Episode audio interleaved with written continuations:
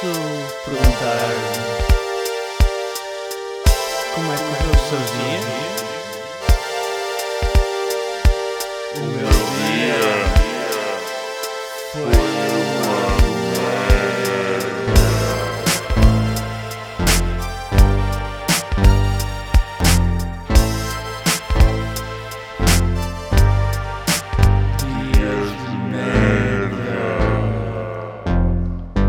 episodio 67.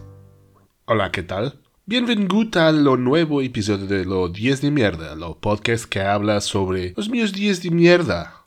Esta semana hablo en castellano porque, tío, estuve unos días en Barcelona, la ciudad más hipster y cool de toda la Espanha. Já não ia a Barcelona desde 2011 e, na altura, fiquei com uma ideia totalmente diferente da que tive desta vez.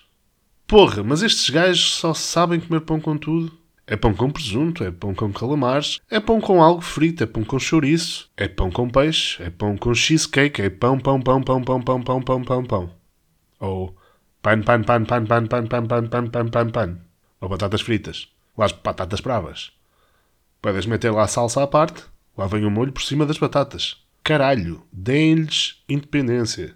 Queremos três cafés e um descafeinado. Ok? São quatro cafés, um descafeinado. Non, caralho. São três cafés e um descafeinado.